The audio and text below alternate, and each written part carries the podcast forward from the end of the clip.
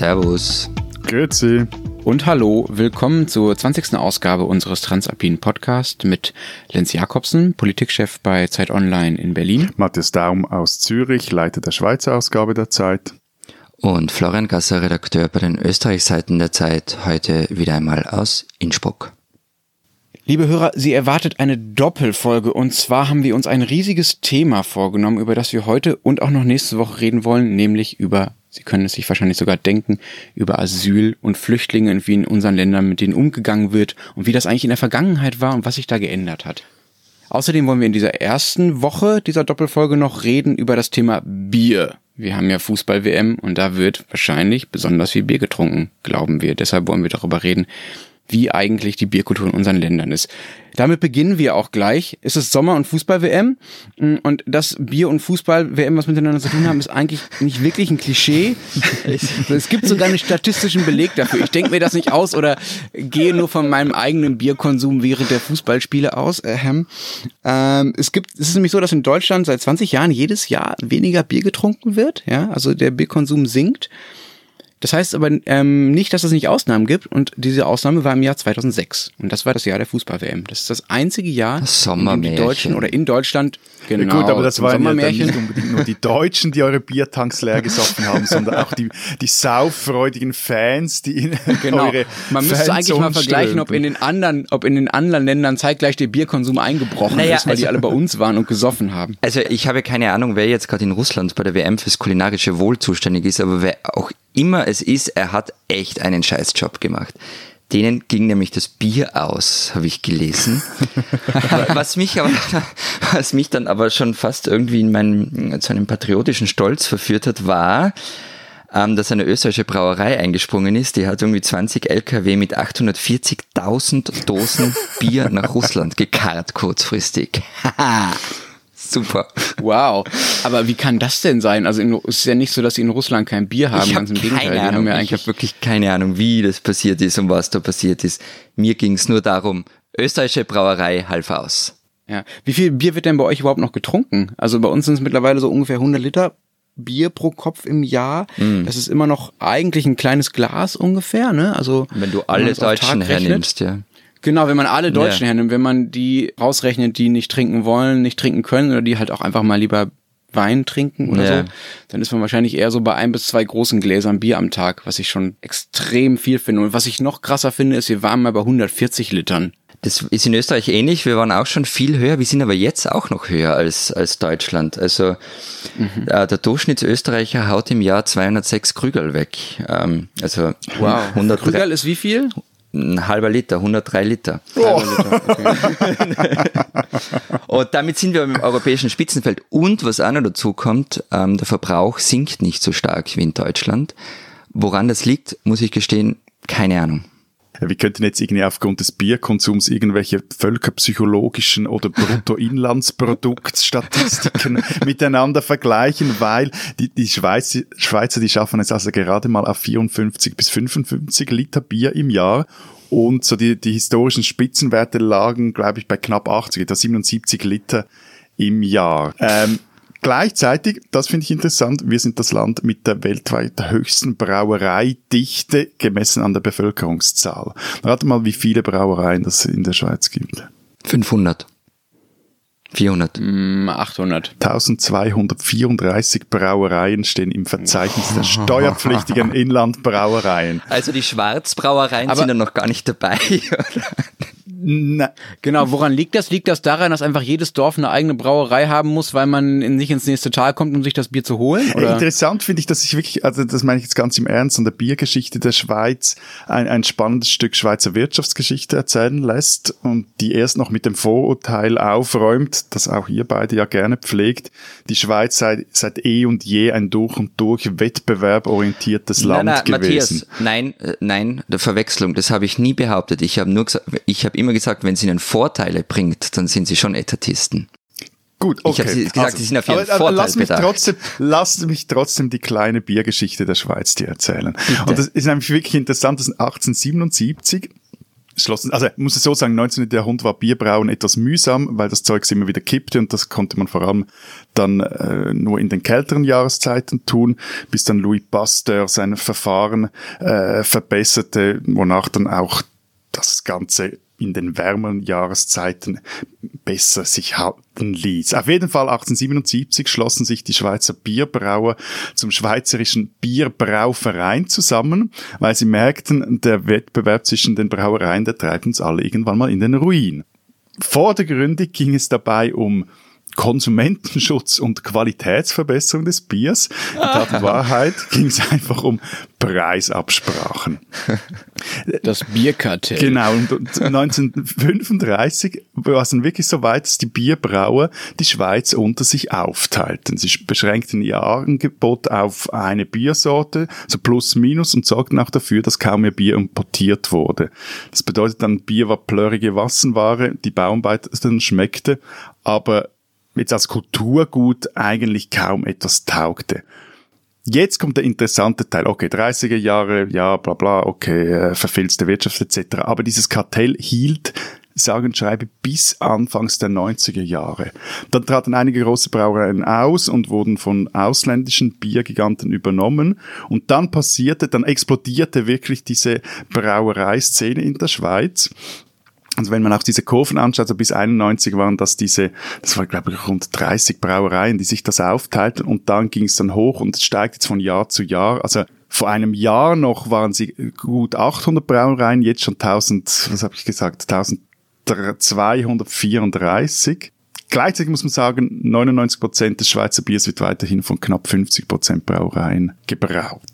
Aber was ich ja das Interessante finde, auch an dem, was du jetzt da erzählt hast, ähm, ich bin ja nicht so der große Biertrinker, aber mir kommt vor, beim Bier gibt's noch so ziemlich viel Patriotismus. Also natürlich, die großen Brauereien, auch in Österreich, gehören auch schon zu internationalen Konzernen. Oder einige davon zumindest.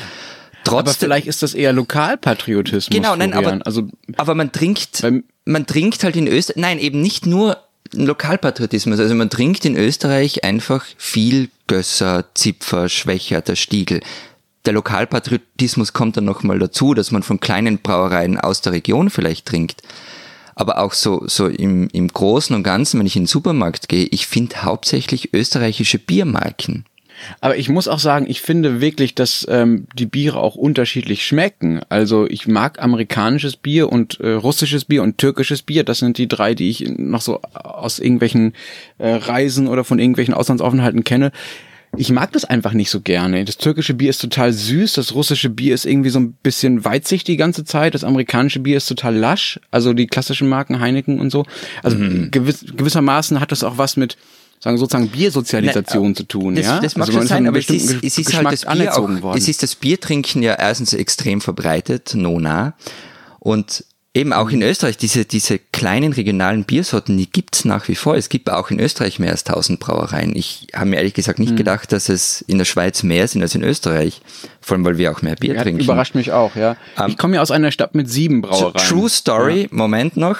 Was ich nämlich wirklich schön finde, es gibt in Österreich eine dreistufige Ausbildung vom Bier-Jungsommelier über den Biersommelier bis zum Diplom-Biersommelier. Und angeblich gibt's vom Diplom Biersommelier 320 im Land und damit soll es auch die höchste Dichte weltweit sein. Also und was machen die? Ne, so wie Weinsommeliers halt auch. Die, die empfehlen dir dann irgendwie ein Bier zu deinem Essen. Okay, also wenn wir dich mal in super. Wien besuchen, kannst du mal, kannst du mal bitte jemanden raussuchen, der das mit uns macht? Ich check so euch das, ja. Bier, Jung, Sommelier. Ja, passt. Das äh, finde ich großartig. ich komme ja aus einer Stadt mit, mit, mit, sieben Brauereien, also aus Dortmund. Da gab es Kronbier, Union, DAB, also Dortmund Aktienbrauerei, Brinkhoffs, Tier, Ritter, Stifts. Sagt euch irgendwas davon noch irgendwas? Nö. Nee, ne? Nö. Na, Gar nicht? Na. Krass. Okay. Äh, und die eine davon war sogar neben meiner Grundschule. Also ich hatte immer schön diesen Geruch in der Nase. Das äh, erklärt, äh, das erklärt das. Ja, ja. das nennt man, glaube ich, Konditionierung. Die sind aber fast alle, äh, haben fast alle dicht gemacht dann in den nächsten Jahren, also noch während ich da gewohnt habe, also noch während meiner Jugend. Dicht gemacht im Sinne von auf Marke aufgekauft oder dicht gemacht im Sinne von wirklich weg? Beides, beides. Also die neben meiner Grundschule, da wird nicht mehr gebraut. Mhm. Eine andere Brauerei, die Unionsbrauerei, das ist mittlerweile das Wahrzeichen der Stadt, weil da so ein riesiges Kulturzentrum reingebaut wurde. Das ist also ein wunderbares Beispiel für, für Strukturwandel im Ruhrgebiet und auch in Dortmund vor allen Dingen. Ähm, und ein paar andere wurden einfach, wurden einfach eingemeindet in Brau und Brunnen. Das ist dieser riesige äh, äh, Braukonzern hier gewesen. So. Das heißt, es ist alles verschwunden und es gab diese vielen kleinen Biersorten nicht mehr. Und deshalb finde ich es so ein bisschen strange, dass das jetzt ja alles wiederkommt, ja. Jetzt gibt es diesen Craft-Bier-Trend und ich denke mir so, was ist eigentlich der Unterschied zu dem, was wir mal hatten, ja? Also es gab früher extrem viele lokale Biersorten. Die sind dann irgendwie verschwunden, weil der Markt das nicht mehr hergegeben hat. Und jetzt kommt das gleiche wieder, aber mit Hipsterbart quasi. Aber äh, also kann mir irgendwer von euch erklären, was Craft Beer ist? Also was ist der Unterschied zwischen normalen Bier und Craft Beer außer äh, dem Preis und den schicken Etiketten? Erklärbär Daum hat für euch gegoogelt. Nein, also Die volle Recherche. In, in, in, den USA gibt es tatsächlich eine relativ genaue Definition von Craft Beer.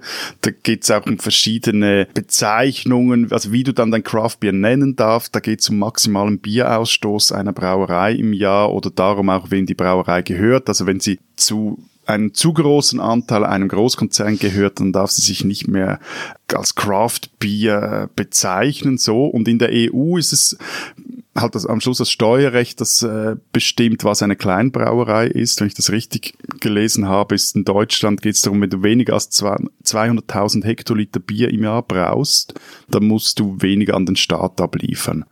Okay, aber mein Hauptproblem mit diesem ganzen Craft-Bier-Zeug ist ja ehrlich gesagt, dass ich es zwar total lecker finde, mal so ein kleines Bierchen davon zu trinken, aber dass es meistens so intensiv schmeckt, dass ich halt auch nur eins davon trinken kann. Ja gut, ja? aber mein lieber Lenz, du sollst es auch nicht wegsaufen. Das genießt man auch. Genau.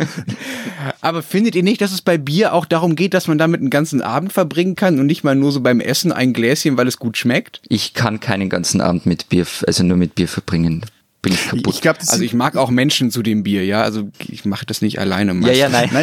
nein. Mal sagen. Das wäre auch okay.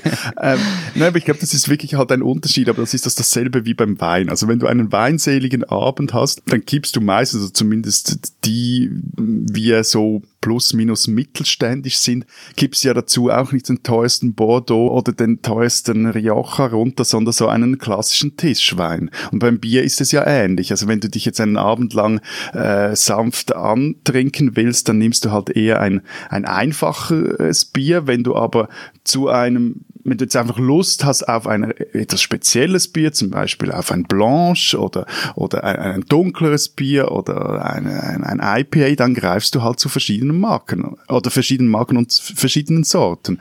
Und ich finde das schon noch, also ich finde das recht interessant und ich habe das auch noch gerne, diese Biervielfalt gibt hier in der Schweiz, auch vor allem in der Romandie, wunderbare Brauereien, also wie zum Beispiel die Brasserie de Franche-Montagne und ich meine La Salamandre, also wer je in der Schweiz ist und in einem Bierladen vorbeiläuft, der soll Matthias, sich unbedingt echt, ein... Matthias, du machst echt aus allem eine Kulturgeschichte. Ich finde das super. Nein, aber das ist Man wirklich. könnte auch sagen, du machst aus allem Werbung. Aus allem, pardon? Aus allem? Man könnte auch sagen, du machst einfach aus allem Werbung für Schweizer Produkte. Aber mach weiter, hey. Bringen sie einfach nächstes Mal mit, wenn du zu uns bis kommst. Jetzt, Keines bis, jetzt, Biersortiment. bis jetzt ist noch kein Laster mit irgendeinem Biertank hier vorgefallen, also, äh, vorgefahren. Das ist ja, ich habe immer noch eine Baustelle vor der Hütte hier. Nein, aber ernsthaft, ich finde solche Dinge finde ich halt wirklich interessant. Aber das ist das, äh, oder diese Indian Pale Ales, die, die so stark nach Hopfen schmecken. Und das, das muss ich noch loswerden. Es gibt ja in Hamburg immer wieder diesen großen Biertest, der der Kollege Urs Willmann aus dem Wissensressort veranstaltet und der dann im Hamburg-Teil zu lesen ist. Und da habe ich Da vor einem fliegst Jahr du natürlich ein extra dafür, nicht? ganz zufällig war ich dort Ja, ja. mit dem Zug, mit dem Zug. CO2 nur im Bier, nicht in der Luft. Auf jeden Fall, dort habe ich die Gose entdeckt. Und äh, das Bier aus Goslar, in dem nicht nur der Alkohol gärt, sondern auch die Milchsäure. Und anscheinend wurde Leipzig auch mal Gosestadt genannt. Und das fand ich wahnsinnig lecker, vor allem auch, weil es mich an ein Schweizer Nationalgetränk erinnert hat, das Rivella das auch mit äh, Milchsäure arbeitet und das solche Dinge, das ist kulinarisch interessant. Entschuldigung. Okay, dann äh, viel Spaß mit deinem Bohai um das Bier. Ich bleib beim Tischbier. Diesen Österreicher sollten Sie kennen. Vor 14 Jahren wollte der Autor Florian Lippusch mit dem Schreiben aufhören. Er habe alles gesagt. Glücklicherweise hat er sich nicht ganz daran gehalten und nun wird dem 81-jährigen 81 Kärntner Slowenen der große österreichische Staatspreis verliehen. Die höchste kulturelle Auszeichnung des Landes geht damit an einen Schriftsteller, der Zeit seines Lebens auf Slowenisch schreibt. Die slowenische Sprache stand in Österreich, finde ich, zu lange für diesen Ortstafelstreit in Kärnten, also die Auseinandersetzung, wo Ortstafeln zweisprachig sein sollen und wo nicht. Dass die FPÖ, die Partei, die das lange möglichst verhindern wollte, nun in der Bundesregierung sitzt und Lipusch diesen Preis bekommt, mag eine schöne Symbolik sein. Am Ende ist es aber sein literarisches Werk, das ausgezeichnet wird und sich damit zu beschäftigen, das lohnt wirklich. Florian Lipusch, ein Österreicher, den man kennen sollte.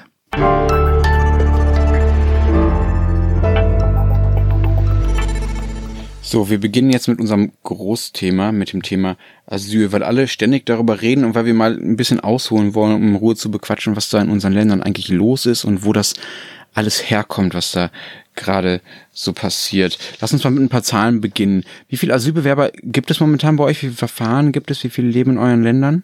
Könnt ihr das sagen? Also die Zahlen sind längst wieder überschaubar. Ähm, 2017 ähm, gab es 25.000 Menschen, die in Österreich um Asyl angesucht haben.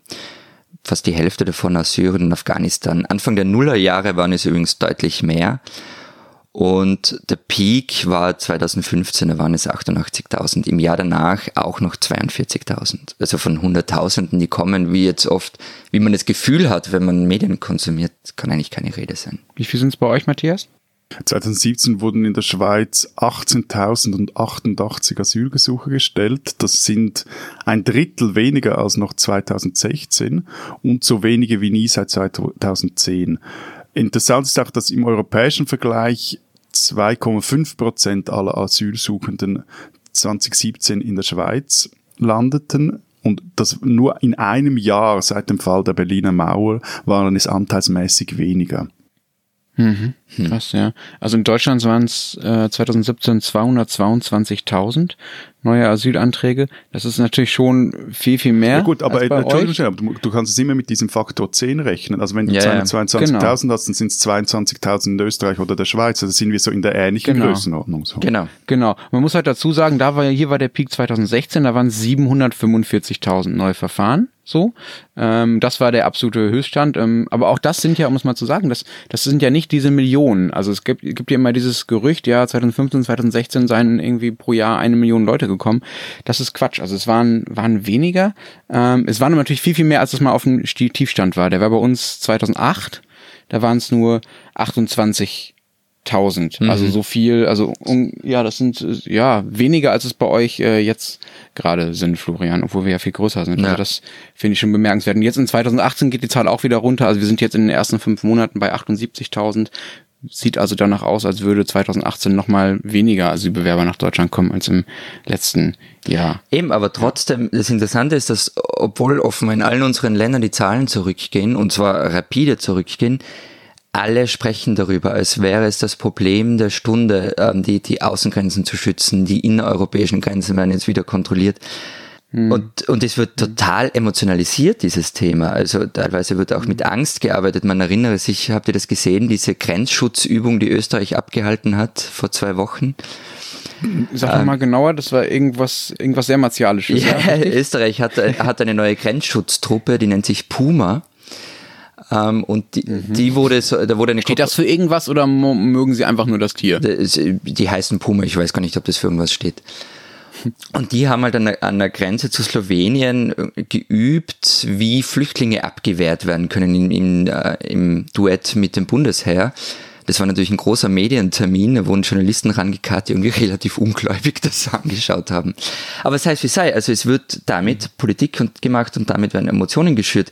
Und es ist halt in Österreich erwiesenermaßen so, dass man damit Wahlen gewinnen kann. Okay, das kann ja sein, dass man in Österreich damit Wahlen gewinnt oder dass Sebastian Kurz es hinkriegt, damit in Österreich Wahlen zu gewinnen. Bei der CSU geht's ja gerade in die andere Richtung in Bayern, ne? Also die versucht sich ja an dem zu orientieren, was Kurz in Österreich macht und äh, versucht eine Verschärfung der Asylpolitik auf Bundesebene auch voranzutreiben und hat damit aber nicht wirklich Erfolg. Das geht alles auf Konto der, aufs Konto der AfD, ja, also weil die diejenigen waren, die die Idee sozusagen zuerst hatten, mal böse gegen Ausländer zu sein. So, äh, das heißt, hier scheint eher der Eindruck zu sein oder der Effekt zu sein, dass wenn man ähm, die Asylpolitik verschärft, keine Wahlen gewinnt, sondern diejenigen stärkt, die schon immer Asylpolitik verschärfen. Das, das war übrigens also, in Österreich. Das war in Österreich auch die These, die Schmied-Schmiedel-These. Also die die die Frage, gewinnt zum Beispiel. Wieso heißt die Schmied-Schmiedel-These? Ja, Moment. Also die Frage war, kann zum Beispiel die Sozialdemokratie, die ja massiv Wähler an die Freiheitliche Partei verloren hat, kann die diese Wähler zurückgewinnen, wenn sie in Migrationsfragen eine härtere Linie einnimmt, also nach rechts rückt ein wenig. Und da gab es zwei Denkschulen dazu. Die einen, die gesagt haben, ja, und die anderen, die gesagt haben, und die hatten dann am Ende auch recht, naja, warum soll sich ein Wähler überlegen, zum Schmiedel zu gehen, also zum Nachmacher, wenn er zum Schmied, zum Erfinder von dem Ganzen gehen kann, also zu mhm. den Freiheitlichen. Diese These hat gestimmt. Das war, war immer richtig. Kurz hat das Ganze nur einfach noch einmal neu probiert, neues Gesicht, neue Linie. Und bei ihm stimmte diese These plötzlich nicht mehr. In Bayern aber offenbar schon. Mhm, interessant. Also man, ja. äh, bevor sich Seehofer an Kurz Seite stellen hätte sollen oder gestellt hat, hätte er sich vielleicht ein wenig in die politische Geschichte Österreichs einlesen sollen, dass es nicht gesetzt ist, dass man gewinnt. Interessant finde ich aber die Frage, ob diese, dieses Politikmachen mit der Asylfrage, mit der Flüchtlingsfrage nicht immer eigentlich nachgelagert ist an das eigentliche Ereignis, also wie so häufig in der Politik. Und dass das ja zumindest in der Schweiz auch ab und zu dann dazu führt, dass das Thema schon wieder weg vom Tisch ist oder aus den Schlagzeilen ist, wenn dann zu dem Zeitpunkt da politische Entscheide überhaupt greifen. Also ich habe mir jetzt im Vorfeld mal noch das Sorgenbarometer angeschaut. Das ist eine schweizweite Umfrage der Credit Suisse, die sich danach erkundigt, wo die Schweizer der Schuh drückt. Da sieht man 2015 Ausländerflüchtlinge, also so hieß die Kategorie, Platz 2. 2016 Ausländerflüchtlinge, Platz 5. 2017 Ausländerflüchtlinge aus den Top 10 verschwunden. Parallel dazu ist das Thema, das verwandte Thema Einwanderung 2017 von Platz 2 auf Platz 10 zurückgefallen.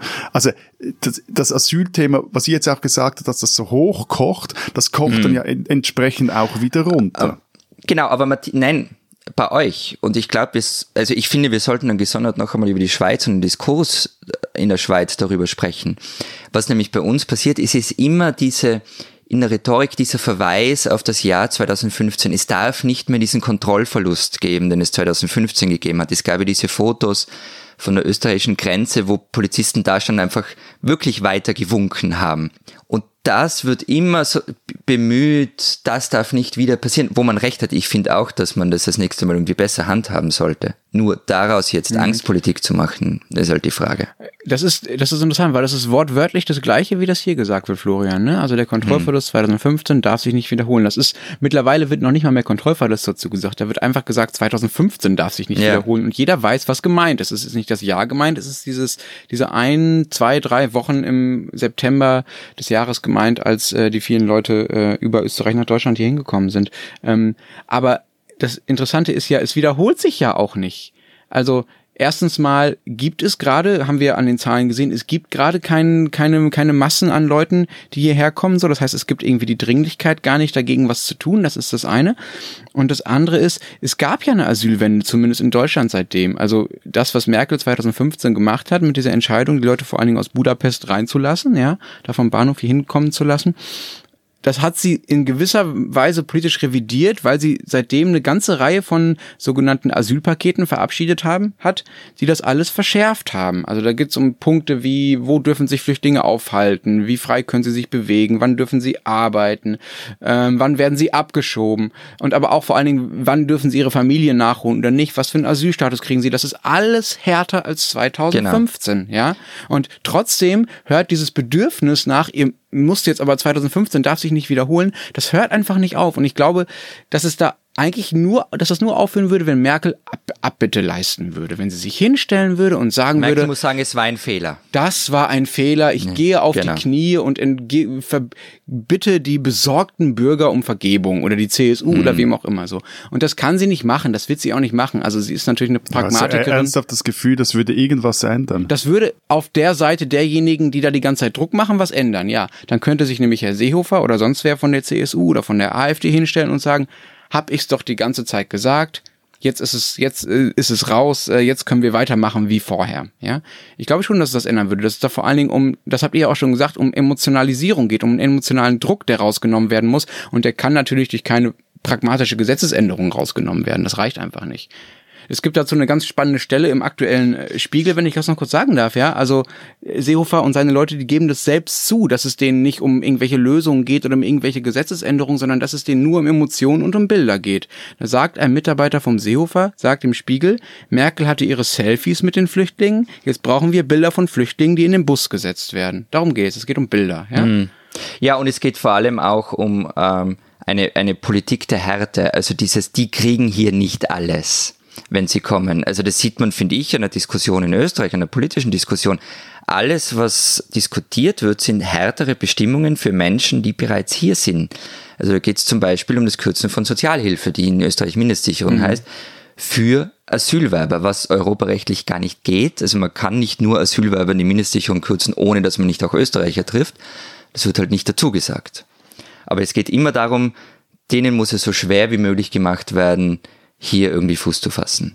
Ich Aber ich, ich, ich würde diese These, dass es allein um Bilder geht, um nicht um eine irgendwie technische, verwaltungstechnische Lösung oder was ich Lösung des Problems der richtige Ausdruck ist, aber Ver Verbesserung der Verfahren geht, diese These würde ich jetzt nicht einfach so telgel unterschreiben. Ich glaube, das spielt halt eben doch eine Rolle. Wir können vielleicht dann in einem zweiten Teil, wenn wir eher noch über die, die Schweiz sprechen, nochmals darauf zurückkommen. Es spielt halt eben doch eine Rolle, ob diese Verfahren funktionieren, wie schnell sie äh, sind, weil das wiederum, also wenn sie funktionieren, wenn die Verfahren zügig vonstatten gehen, das wiederum auch die, das, das Vertrauen zumindest der, der einer breiten Bevölkerungsschicht in das ganze System wiederum stärkt. Süß, Matthias. Okay, da hast du theoretisch äh, recht, aber es stimmt nicht. Ja. Also Entschuldigung, wenn ich da kurz aus meiner journalistischen Arbeit erzählen darf. Ja, ich war vor zwei, drei Jahren mehrmals auf Lesbos und in Idomeni, also an den Hotspots der sogenannten europäischen Außengrenze, wo sich die Flüchtlinge, man muss das so sagen, gestaut haben. So, Lesbos war das Beispiel, an dem Europa ausagieren wollte, was sie sich vorgenommen hatten. Da wollten sie umsetzen, an den Grenzen schnelle Asylentscheidungen zu treffen, um die Leute dann entweder in andere Länder weiterzuleiten oder in die Türkei zurückschicken zu können. Das war ja dieser EU-Türkei-Deal. Es gibt, es gibt Tabellen, in denen aufgeführt ist, wie viele Mitarbeiter von welchen ähm, Asylbehörden aus welchen Staaten nach Lesbos abgesandt werden sollen, um da diese Entscheidungen mitzutreffen. Ne? Gemeinsame Verfahrensbeschleunigung und so weiter, damit das alles funktioniert. Wie du sagst, das passiert nicht.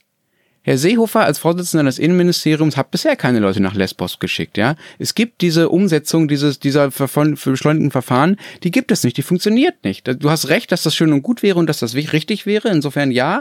Aber die Praxis zeigt, dass es daran in der Politik letztlich ein Desinteresse gibt. Es gibt, es gibt ein Interesse an der Inszenierung von, von genau. Schlagzeilen dafür. Man brauchte in Lesbos ja. die Bilder der Flüchtlinge, die auf die Boote genau. gesetzt genau. werden. Darum ging's. Also ehrlich gesagt mich wundert, dass wir ständig über verschiedene Fluchtrouten sprechen, über Grenzsicherungen und Abkommen, die mit Italien und Griechenland geschlossen werden. Aber Matthias hat es eh schon in der vergangenen Woche mal gesagt. Wir reden nie über die Schweiz. Und ich wiederhole mich, aber Leute, schaut mal auf die Landkarte.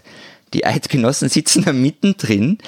Sie sind Teil von vielen Abkommen in Europa, auch von, von Schengen und trotzdem kommen sie nie vor. Also ich bin mir nicht sicher, ob die sich einfach wegducken. Aber Matthias, ähm, da hätte ich gerne nächste Woche Antwort von dir und vielleicht, dass wir noch ein bisschen über das Historische reden, wie wir überhaupt dazu gekommen sind, wo wir jetzt sind. Wird geliefert.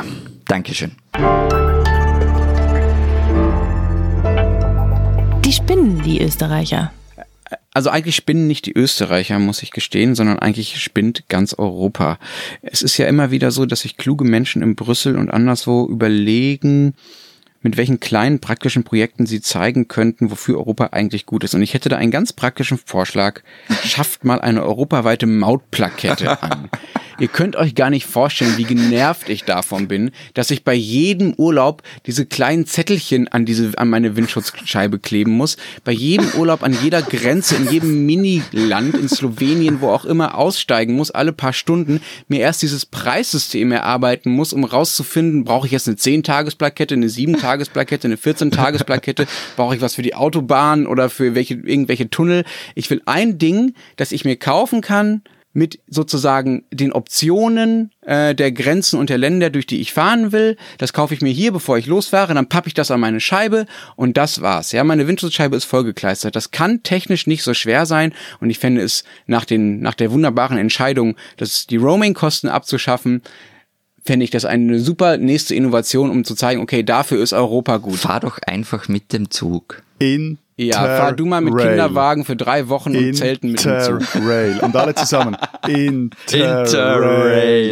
Interrail.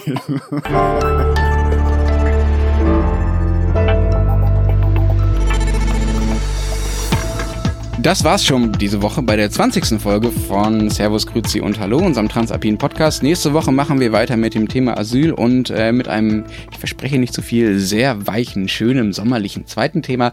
Schalten Sie also wieder ein. Bis dahin sagen wir Vielen Dank. Interrail. und tschüss.